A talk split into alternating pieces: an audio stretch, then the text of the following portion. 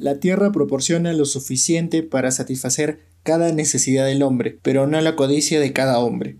Mahatma Gandhi. Saludos a toda nuestra comunidad oyente del podcast Taos al Día. Mi nombre es Rodrigo Colonio, miembro de la Comisión de Investigación del Taller de Derecho y Relaciones Internacionales Alberto Ulloa Sotomayor, y el día de hoy les hablaré sobre la legislación internacional sobre el medio ambiente.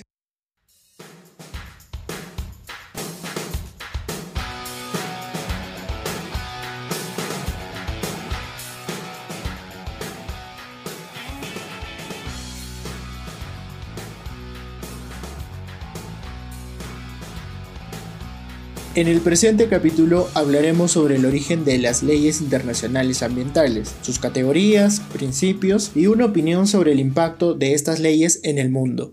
Después de la Segunda Guerra Mundial, que trajo muchas muertes y destrucción en el viejo continente, fue también a simple vista los desastres medioambientales que trajeron consigo uno de los conflictos más grandes de la historia. La pólvora, los incendios y el uso excesivo de combustible hicieron que afectaran bosques y ríos. Vivir directamente las consecuencias de tener problemas de agua y contaminación aérea fue el inicio de que se cuestione sobre las leyes de cuidado ambiental. Años más adelante, el derecho o legislación ambiental surge en la Conferencia de Naciones Unidas sobre el Medio Humano, celebrada en Estocolmo en 1972, como iniciativa ante el impacto y la cantidad de problemas ambientales en el mundo actual, donde las funciones principales son establecer un mecanismo de ordenación, regulación y reglas para construir un mundo sin contaminación. Así pues, el derecho o legislación ambiental internacional es el conjunto de normas jurídicas que regulan las acciones contaminantes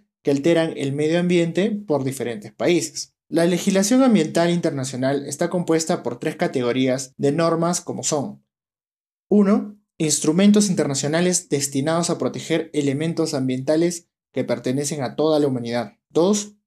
Instrumentos internacionales que protegen elementos ambientales que pertenecen a dos o más estados. 3. Instrumentos internacionales que se refieren a los efectos extraterritoriales del uso de recursos naturales o elementos ambientales nacionales.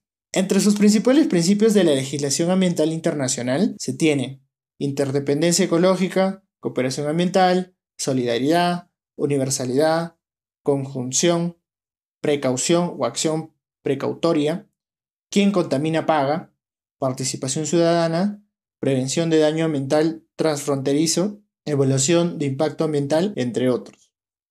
Del mismo modo, los contenidos de la legislación ambiental internacional incluyen asuntos que tradicionalmente han sido considerados globales, asuntos que tradicionalmente se consideran nacionales, pero cuyos nexos ambientales o internacionales del uso de recursos hicieron necesaria la cooperación internacional, la cooperación de la capa de ozono, la comercialización de especies en peligro de extinción, la reglamentación de los mares, la comercialización de sustancias tóxicas, la elaboración de la Ley Global de la Atmósfera, la Convención de Tierras Húmedas de Importancia Internacional, especialmente como hábitat de aves acuáticas, en 1971, el uso de zonas pesqueras regionales y la protección del hábitat natural o del manejo de cuencas fluviales.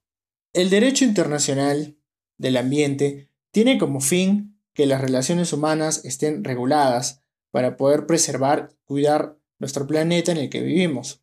Es importante, pues estamos viviendo en un momento crucial en donde si no se toman las medidas necesarias para mantener nuestro entorno, será demasiado tarde no solo para nuestros hijos, sino para nosotros mismos.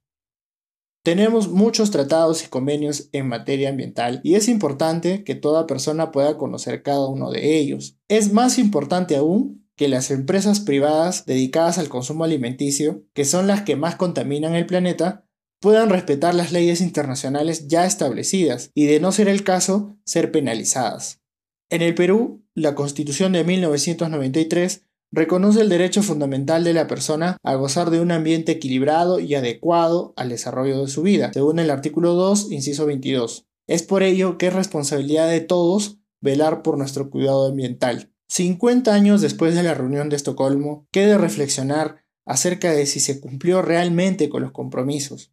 Esta nueva estrategia a mediano plazo, creada este año, incluye siete subprogramas interrelacionados. Acción por el clima, acción por los productos químicos y contaminación, acción por la naturaleza, política científica, gobernanza ambiental, finanzas y transformaciones económicas y transformaciones digitales. Se espera que estas estrategias tengan mayor eficacia y le dé solución factible a los problemas de cuidado ambiental.